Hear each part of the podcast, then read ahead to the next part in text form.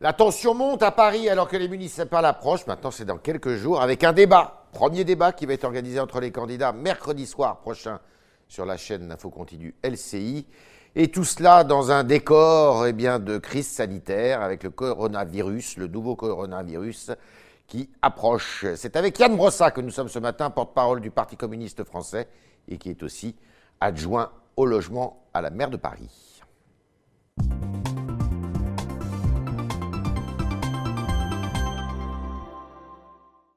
Brossat, bonjour. Bonjour Yves Tréa. Alors, le coronavirus, tout le monde parle que de ça. En France, on est encore quand même très loin euh, d'une épidémie, c'est vrai, mais on, la rumeur bruisse quand même euh, qu'un report des municipales serait possible. Ça vous paraît euh, envisageable? Aujourd'hui, rien ne nous indique qu'on se dirige vers un report des élections municipales. Ce qui est sûr en revanche, c'est que l'État, je crois, est mobilisé, je l'espère en tout cas, c'est mon sentiment.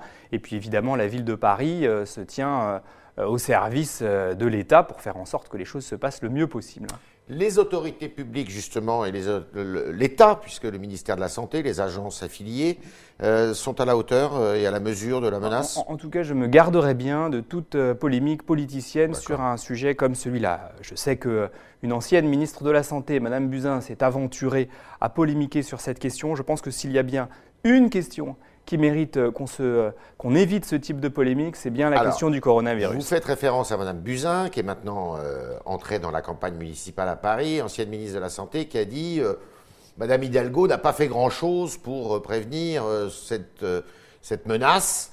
et Mme Hidalgo lui a répondu Mais attendez, j'ai les courriers, moi, on a eu des échanges. Et d'ailleurs, que peut faire la mairie de Paris dans ces circonstances? la, mairie de Paris, euh, elle doit euh, surtout être aux côtés des services de l'État pour faire en sorte ce que, que les choses se passent bien. Exactement. Nous avions d'ailleurs mis en place une cellule de veille, une cellule qui a été organisée hier avec l'ensemble des maires d'arrondissement, et nous l'avons fait. Mhm. Et donc je pense que vraiment, c'est l'esprit de responsabilité qui doit primer dans un moment comme celui-là. Alors, Madame Dati euh, est très présente dans la campagne, en tous les cas dans les médias, Madame Buzyn également.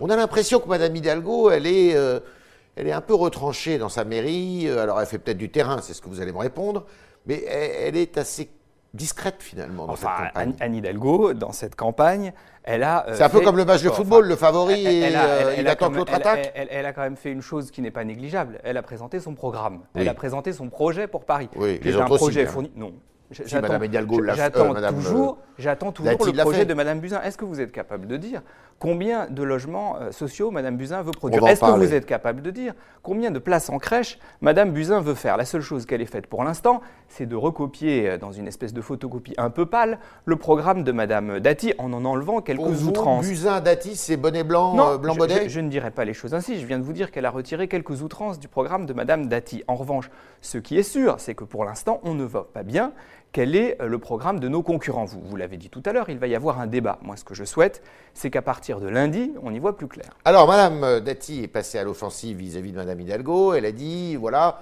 les bailleurs sociaux, eh bien, ils sont euh, tenus par la maire de Paris à payer euh, l'ensemble, ça serait compliqué à expliquer, mais l'ensemble des loyers qu'ils reçoivent, puisque le bail généralement court de 50 à 70 ans, si j'ai bien compris, l'ensemble des, des baux qu'ils reçoivent, eh il les verse d'un coup à la mairie de Paris, ce qui fait que le prochain maire, si c'est pas Mme Diago, il va se retrouver, c'est l'équivalent d'un milliard d'euros, il va se retrouver avec des caisses, euh, alors que le déficit est de 6 milliards à peu près à Paris, avec des caisses difficiles à renflouer, alors que l'argent a été perçu d'un seul coup. Non, mais Madame Dati est devenue une, sulfateuse à fake news depuis le début de cette campagne. Ah. Et, d'ailleurs, de toute façon, pour ce qui concerne les loyers capitalisés, euh, ceux, dont Madame Dati euh, parle, les, choses sont totalement transparentes. Il y a eu des délibérations qui ont été adoptées au Conseil de Paris. Alors, il est vrai que Madame Dati n'est pas très. Vous avez le droit de dire aux bailleurs sociaux, vous nous donnez tous les loyers maintenant Absolument légal et absolument transparent. Et d'ailleurs, l'ensemble des bailleurs sociaux, l'Union sociale pour l'habitat vous confirmera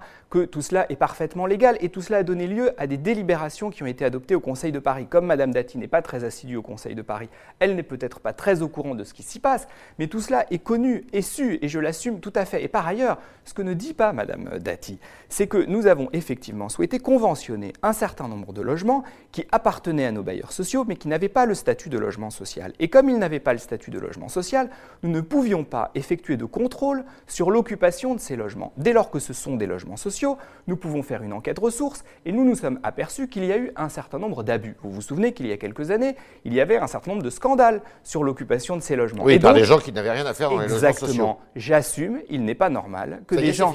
J'assume qu'il n'est pas normal que des gens qui gagnent 10 000 euros par mois soient dans des logements qui sont 3 à 4 C'est fois en de dessous du prix de Il y a marché. combien de logements sociaux euh, Il y a aujourd'hui 23,6% de logements sociaux. Et le choix que nous Et avons dans ces fait- 23%, il y a combien d'abus eh bien, euh, nous avons précisément mis en place tous les garde-fous pour éradiquer ces abus. Et donc, ces logements qui avaient un statut bâtard, qui étaient 3 à 4 fois moins chers que le prix de marché, mais qui n'étaient pas de vrais logements sociaux, nous les avons transformés en de vrais logements sociaux et nous effectuons C'est des des baux issus de, de- des lois de 48, ça? De la loi de ce sont, 48 ce sont des logements qu'on appelait des logements à loyer libre, dans lesquels, euh, dans les années 80 et 90, beaucoup de proches de l'ancienne municipalité avaient été logés dans des conditions très De la favorables. municipalité de M. Delanoë? De la dans les années 80 et 90, ce n'était pas Bertrand Delanoë C'était était Chirac et Comme vous êtes un bon observateur de la vie politique, vous le savez. Très bien. Donc aujourd'hui, c'est plus possible d'être un locataire ventouse, comme il y a des voitures ventouses dans les stationnements publics, euh, quand on est euh, dans un logement social. Aujourd'hui, il y a systématiquement Il y a une brigade pour il ça, y a des contrôles, c'est-à-dire Ouais. que les bailleurs sociaux effectuent des enquêtes ressources chaque année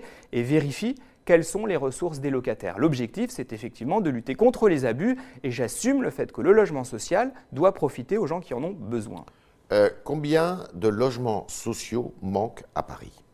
Il en manque euh, beaucoup, puisque nous sommes certes à 23,6% de logements sociaux, c'est-à-dire qu'il y a quasiment un Parisien sur quatre qui vit en logement social et qui est 23%? protégé. Vous n'êtes pas au 25% de la loi SRU Eh, alors? Nous étions à 13% en 2001, Yves Tréhard. Que, nous avons- c'est-à-dire que nous avons financé. Non, parce que euh, ce que dit la loi SRU, c'est qu'il faut atteindre 25% de logements sociaux en 2025. Nous sommes de bons élèves de la loi SRU. Et si toutes les villes de France faisaient autant que nous, la crise du logement ne serait Alors, pas aussi prononcée. Notre pour la objectif, prochaine mandature c'est 30% à horizon 2030. Et ce que nous souhaitons 30, ouais. dans la prochaine mandature, c'est euh, produire 30 000 logements sociaux supplémentaires. Où est-ce que vous les trouvez?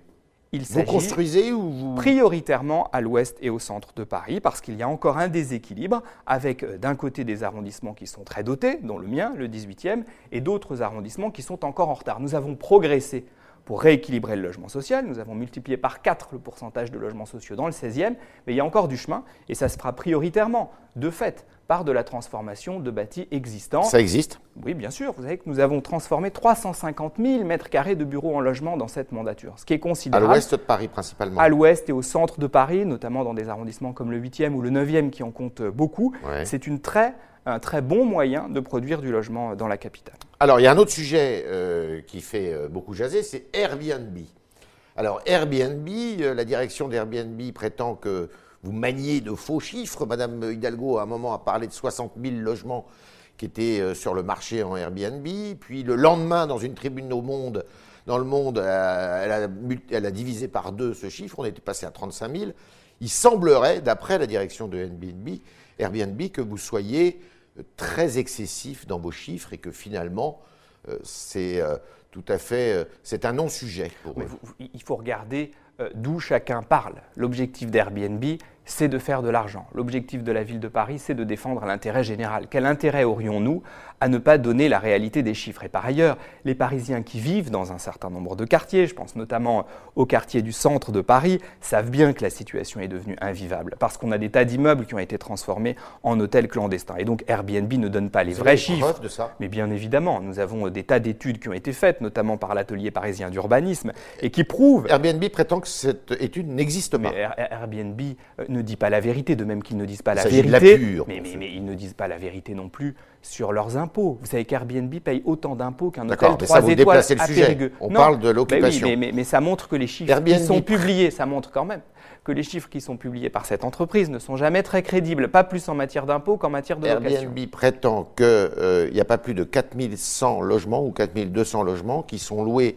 pour des raisons de mobilité des, enfin, des propriétaires mobilité et autres euh, de, façon, euh, je dirais, euh, à la Airbnb, je veux dire, mais c'est pas beaucoup. Eh bien, je vous le dis, c'est faux. D'ailleurs, la ville de Paris a effectué plus de 20 000 contrôles depuis le début de cette mandature dans des appartements et nous avons repéré beaucoup de situations d'infraction. Donc, les, chiffres qui sont publiés par Airbnb sont très largement sous-estimés et donc je maintiens les chiffres que nous disons. Et par ailleurs, je dis qu'au lendemain des élections municipales, avec Anne Hidalgo, nous organiserons un référendum pour resserrer les règles et pour faire en sorte qu'on ne puisse plus louer son logement problème, 120 jours par an parce que c'est trop. Vous n'avez pas le droit d'organiser ce référendum. Le, puisque ce référendum, normalement, ressort d'une loi. Heureusement qu'on a le droit d'organiser une consultation des Parisiens. Ah, c'est pas un référendum alors. Et nous le ferons, et je suis convaincu que l'État sera condamné à nous suivre. Parce que si des centaines de milliers de Parisiens disent ça suffit, on veut pouvoir vivre dans nos quartiers sans que notre vie soit pourrie par ces locations touristiques, l'État devra bien nous Quelle serait la question? Deux questions. La première question, euh, est-ce qu'il faut réduire le nombre de nuitées maximum? Deuxième question. Donc de 60 à, 30 jours? Aujourd'hui, c'est 120. Nous souhaiterions aller vers 30 ou 60, en tout cas réduire. Et deuxièmement, est-ce qu'il faut aller vers l'interdiction euh, de la location d'appartements entiers dans les quartiers qui sont les plus impactés par ce phénomène? Quels sont les quartiers les plus impactés d'ailleurs? Les quartiers les plus impactés en proportion, en proportion, pas en masse, mais en proportion, ce sont les arrondissements du cœur historique de Paris. Ça serait un référendum sur l'ensemble de Paris ou est-ce qu'on peut faire ça par arrondissement en, tout cas, ce qui est sûr, c'est que pour ce qui concerne l'abaissement du nombre de nuitées, cela concernerait tout Paris. Alors, on, plus de voitures sur la place de la Concorde ça, c'est maintenu en, tout cas, l'objectif de la maire de Paris, effectivement, c'est de diminuer très sensiblement la place de la voiture. Je sais que c'est un sujet qui a donné lieu à de nombreux débats, à de nombreuses polémiques, mais aujourd'hui, il y a des résultats. Et le résultat, c'est que nous avons diminué de 19% le trafic automobile et que nous avons diminué de 15% depuis 2014 la pollution. Le combat contre la pollution, c'est pour nous le combat majeur des prochaines années. Et donc nous avons l'intention de continuer dans cette voie-là. Et qu'est-ce que vous répondez à, vos contradicteurs qui disent oui, mais Madame Hidalgo fait ça de façon très autoritaire, très sectaire, sans consultation et sans euh, prévenir notamment les communes limitrophes de Paris, parce qu'on sait très bien que ceux qui prennent le plus la voiture, bah, ce sont les banlieusards. Anne Hidalgo travaille avec les maires de la Petite Couronne. D'ailleurs, hein. si ça n'était pas le cas, elle ne serait pas soutenue par autant de maires de la Petite Couronne euh, qui euh, se sont affichés avec elle encore la semaine dernière quand elle a présenté son programme sur le Grand Paris. J'assume ce volontarisme et j'assume le fait que nous souhaitons continuer à diminuer la place de la voiture parce qu'elle est la première source de pollution. Et donc si nous souhaitons protéger nos enfants dans cette ville, si nous souhaitons lutter contre la pollution, il faut diminuer la place de la voiture en l'accompagnant évidemment, le développement des transports en commun, le développement des mobilités douces. Mais enfin, quand vous voyez quand même que depuis un an, la circulation en vélo a augmenté de 58%, ça montre que de fait, cette transformation, elle a lieu et elle est plébiscitée par les Parisiens. Vous êtes venu comment, vous? Je suis venu à pied, puisque je n'habite pas très loin. D'accord. Euh, alors, il y a les arbres aussi, puisque c'est la grande mode de cette élection municipale, pas uniquement à, Paris, à Marseille. Madame Vassal veut transformer l'hippodrome en forêt. Euh, combien d'arbres vont être plantés euh, dans la prochaine mandature Nous planterons un arbre pour toute nouvelle naissance et nous sommes engagés. Combien de naissances par an à Paris nous, sommes, pas, chaque année, hein, mais enfin, en tout cas pour ce qui concerne la prochaine mandature, 170 000 arbres seront plantés. Et on va planter ça où Et euh, notamment sur les talus du périphérique, puisque c'est l'une des propositions portées par la maire de Paris. de risques là. Ben, ce serait une très bonne chose et ça permettrait de transformer le périphérique qui en a bien besoin. Madame Dati veut que la municipalité se réapproprie les bois de Vincennes et les bois et le bois de Boulogne, euh, disant que ce sont des, des coupes-gorges. Et c'est vrai, il suffit de se promener au bois de Boulogne et au bois de Vincennes. C'est euh, euh, beaucoup de, de, on va dire, de criminalité au sens large. la nuit, beaucoup de prostitution. Est-ce que là, il faut faire qu'on ait besoin de lutter, acte d'autorité? Oui, mais qu'on ait besoin de lutter contre l'insécurité à Paris euh, c'est une chose euh, qui est tout à fait juste, pas seulement d'ailleurs euh, au bois de Boulogne ou au bois de Vincennes, mais aussi dans un certain nombre de quartiers. Je suis élu du 18e arrondissement, de la Goutte d'Or, de la Chapelle, il y a effectivement beaucoup de travail à faire. Mais enfin, ça n'est quand même pas de la faute de la ville de Paris si aujourd'hui, tenez-vous bien, les policiers consacrent à Paris, je parle de la police nationale, 2,5% de leur temps au terrain. 2,5%. C'est un, un rapport de la Cour des comptes qui le montre. Ils s'occupent essentiellement du maintien de l'ordre public. C'est certes important, euh, mais enfin, on ne peut pas avoir une désertion d'un certain nombre de quartiers, je pense tout particulièrement aux quartiers populaires, par la police nationale. On a morflé, si vous me permettez l'expression. C'est le cas Porte de la Chapelle, c'est le cas à la Goutte d'Or où je suis tous les jours. La situation n'est pas supportable. Et donc, comment vous allez régler ce problème? Et donc, dans les années qui viennent, il faut qu'on ait un retour de l'État dans ces quartiers. La maire de Paris, bien sûr, a annoncé la mise en place d'une police municipale. Simplement, euh, on ne peut pas imaginer que la police municipale règle le problème du grand banditisme. Or, dans ces quartiers-là, le problème du trafic de drogue, le problème auquel nous sommes confrontés, il nécessite le retour de la police nationale. Et quand j'entends quand même, excusez-moi, Madame Dati nous faire la leçon sur le sujet, elle était garde des Sceaux pendant que Nicolas Sarkozy était président de la République. 13 500 policiers en moins. La fermeture de tas de commissariats de proximité, y compris chez moi dans le 18e. Je pense que chacun doit aussi regarder son propre bilan. Police municipale armée ou pas? Police municipale non armée. Nous, nous, souhaitons que chacun, parce que chacun doit être dans son rôle. Le rôle de la police nationale, c'est de lutter contre le. police, oui, je sais bien, municipale armée. Eh bien, nous ne sommes pas niçois et, et, et, la couleur politique n'est pas la même et les orientations ne sont pas les mêmes. Et puis surtout, il ne faut pas dédouaner l'État de ses responsabilités. La sécurité, c'est une mission régalienne et la lutte contre la grande délinquance, c'est à l'État de la mener. Yann Brossat, porte-parole du Parti communiste français, vous êtes avec Madame Hidalgo du Parti socialiste. Il y a pourtant euh, beaucoup de communistes qui ne veulent pas faire alliance euh, dans, dans, toute la France avec les socialistes, qui sont plutôt avec la France insoumise. Il y a Madame Simonet de la France insoumise qui se présente. Pourquoi vous n'êtes pas avec Madame Simonet? Daniel Simonet, de fait, euh, est aujourd'hui une élue d'opposition. Elle dit d'ailleurs qu'elle euh, souhaite siéger dans l'opposition dans la prochaine mandature. C'est d'ailleurs un peu curieux de mhm. se lancer dans une, dans une campagne avec cet objectif-là. Mais enfin, en tout cas, pour ce qui concerne les communistes, nous sommes toujours partisans du, rassemblement. Parfois, le rassemblement est possible avec le Parti socialiste, parfois avec la France insoumise. Ce qui compte pour nous, ce sont les contenus sur lesquels on se met d'accord. À Paris, depuis 2001, nous menons euh, une vraie politique de gauche et j'ai plutôt envie mhm. qu'on la continue. Donc c'est difficile pour vous euh, d'avoir une ligne, euh, je dirais, constante sur l'ensemble du territoire. La ligne, c'est le rassemblement et c'est le service rendu aux habitants. Rassemblement à géométrie variable. Eh ben, c'est un rassemblement qui, de fait, prend des formes qui ne sont pas exactement les mêmes d'une ville à l'autre. Mais enfin, vous savez, tout ça n'est pas très nouveau, ça a toujours été comme ça. On est avec Yann Brossat, euh, porte-parole du Parti communiste, adjoint à la maire de Paris qui est candidate à sa réélection pour un deuxième mandat. Et nous continuons avec vos questions, chers internautes. Et Julie Coulon Profisi qui nous a rejoint.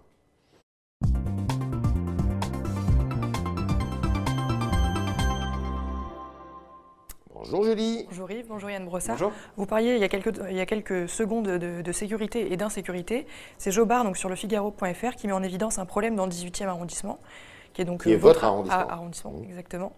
Il dit, il dit une jeune fille seule ne peut évidemment plus s'y balader tranquillement ou juste se rendre à son boulot sans être embêtée. Qu'est-ce que vous lui répondez Mais euh, il, a raison. J'ai fait une réunion d'appartement rue de la Goutte d'Or euh, il y a quelques jours. Il y avait euh, une quinzaine de personnes qui étaient là, dont d'ailleurs une, une, majorité de femmes, qui me disaient qu'elles en avaient ras-le-bol.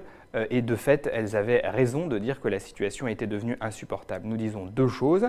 La première, c'est que nous allons continuer à batailler avec l'État pour obtenir le retour d'effectifs de la police nationale dans nos quartiers. Il en manque combien d'après vous il, en manque des centaines. Je ne suis pas capable de vous dire comme ça. Mais enfin, la Et combien de, police, de la police municipale, combien sont affectés sur la capitale? Pour ce qui concerne la police municipale, 3600 agents municipaux qui, travaillent. La police nationale, je ne saurais pas vous répondre comme ça. En tout cas, ce qui est sûr, c'est que la situation, tout particulièrement dans le 18e arrondissement, n'est pas supportable. Et donc, euh, la police municipale sera évidemment euh, un atout pour lutter contre ce phénomène, mais ça ne suffira pas. Et si l'État n'assume pas ses responsabilités, nous n'avancerons pas. Nous, nous sommes partisans d'une coopération avec les services de l'État pour régler ce problème. Mais ça ne peut pas continuer comme ça, et, je partage totalement la colère de cet habitant. Est-ce que vous pouvez continuer, euh, et quel est l'état du dialogue que vous avez et que vous entretenez avec le préfet de police de Paris, Monsieur Lallemand, euh, qui s'attire pas mal de critiques? Je, je dirais, Yves Tréhard, que nous sommes candidats au dialogue. Voilà. C'est-à-dire que lui, ne veut pas parler Et nous, nous souhaitons pouvoir dialoguer. En tout cas, nous serons toujours disponibles pour dialoguer avec lui parce que les rapports sur sont des questions, les, les, rapports sont de fait un peu plus compliqués qu'avec ses prédécesseurs. Mais ce qui est sûr, parce qu'il a depuis le départ adopté euh, une posture un peu particulière. Mais en tout cas, c'est quoi une posture très particulière Une posture un peu particulière qui consiste à dire que l'essentiel de sa mission, il l'a dit d'ailleurs lui-même, est de protéger le président de la République. On pourrait quand même imaginer que le rôle du préfet de, police soit d'abord de protéger les Parisiennes et les Parisiens qui sont, euh, qui, sont sur le, territoire. Vous demandez son départ Non, non, non. Aujourd'hui, je ne demande pas ça. Ce que je demande, c'est que nous puissions travailler ensemble dans de bonnes conditions, comme nous l'avons fait d'ailleurs avec ses prédécesseurs qui pourtant euh, pouvaient avoir des, comment dire, n'étaient pas forcément reconnus comme des amis de la municipalité. Julie alors une ancienne caserne, caserne, de gendarmerie a été transformée en logements sociaux, euh, donc il y a 70 logements sociaux à côté de la place des Vosges, dans le 3e arrondissement. Et donc c'est Alyosha qui critique ce mini-quartier. Euh, pour elle, c'est typiquement euh, la politique immobilière des années 80. Plutôt que de créer des ghettos, il faut répartir des logements sociaux, dit-elle, un dans chaque immeuble pour que les gens se mélangent. Alors qu'est-ce que, est-ce que vous comprenez ces réserves 70 logements sociaux dans le 3e arrondissement de Paris, cher Alyosha, je pense que ça ne transformera pas fondamentalement la sociologie du cœur de Paris. Et puis on oublie une chose, c'est que dans un logement euh, social, dans un immeuble de logements sociaux, qui est-ce qu'on loge? Euh, Des fonctionnaires, des agents municipaux, des gens qui travaillent pour le bien commun, des policiers, euh, des assistantes maternelles, euh, euh, des femmes de ménage. On a besoin que cette population-là puisse vivre à Paris. Après tout, ce sont des hommes et des femmes qui font tourner cette ville. Et donc le logement social, c'est ce qui permet de loger des gens qui font tourner la ville et qui ne trouveraient pas de solution dans le secteur privé. Donc moi, je suis très fier de ce programme et je l'invite d'ailleurs à le visiter. Il est magnifique. On a fait une journée porte ouverte hier avec la maire de Paris. Il faut y aller. C'est très beau. et par ailleurs, euh, justement, c'est un exemple de rééquilibrage du logement euh, social, puisque c'était quand même pas un arrondissement dans lequel on en avait beaucoup. Rassurez-moi, il n'y a pas que des fonctionnaires territoriaux quand même. il n'y a pas que des fonctionnaires territoriaux, il y a une partie de fonctionnaires territoriaux, moi je l'assume. Un quart de nos logements sociaux sont réservés aux fonctionnaires territoriaux, mais il y a aussi euh, des tas de gens qui travaillent dans le secteur privé, des caissières, des, bref, des gens dont on a besoin à Paris. Julie. Alors, euh, Annie Dago revendique la création de 43 000 logements sociaux donc, euh, depuis 2014, euh, mais 18 000 sont en fait des logements intermédiaires, donc occupés par des classes moyennes. C'est ce que dit le canard enchaîné. Alors pour Pachette, c'est de l'achat de voix à peine déguisé, et l'enjeu du HLM à Paris ne sert qu'à faire du clientélisme politique. Non, mais j'ai expliqué tout à l'heure pourquoi nous avons fait le choix de conventionner ces logements. D'ailleurs, j'avais annoncé dès 2014 euh, suite à un certain nombre de scandales, notre volonté de conventionner ces logements. Parce que ça nous permet d'avoir la transparence sur l'occupation de ces logements sociaux et de mettre un terme à un certain nombre d'abus. Par ailleurs, dès lors qu'ils sont conventionnés, nous avons la possibilité euh, d'obtenir des prêts bonifiés auprès de la Caisse des dépôts pour faire des travaux. Donc lorsqu'il y a conventionnement, il y a travaux et amélioration du cadre de vie. Donc la réalité, c'est que c'était nécessaire et je suis, tout à fait satisfait que nous l'ayons fait. Le parc est très dégradé de logements sociaux Non, j'ai entendu un certain nombre de, caricatures.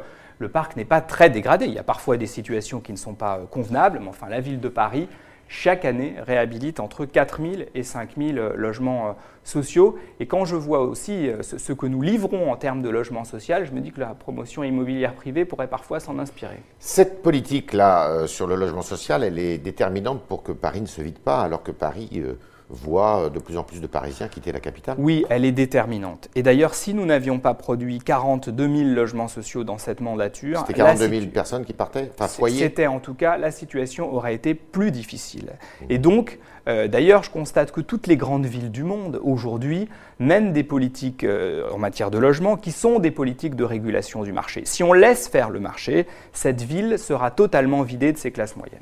Dernière question, Julie. Alors, question écologie et transport maintenant. Donc, c'est Valipo sur Facebook qui dit pourquoi ne pas ouvrir les voies sur berge aux bus? Parce que les, bus ont d'autres moyens de circuler à Paris aujourd'hui. Tout le monde Ils ont des voies réservées déjà. Oui, ils ont déjà des voies réservées. Ça avait d'ailleurs fait polémique en 2001, ce qui permet d'ailleurs de relativiser un certain nombre de polémiques aujourd'hui. Je suis très heureux de ce que nous avons fait sur les voies sur berge. Et très franchement, s'il y a bien un sujet sur lequel il ne faut pas revenir en arrière, c'est celui-là.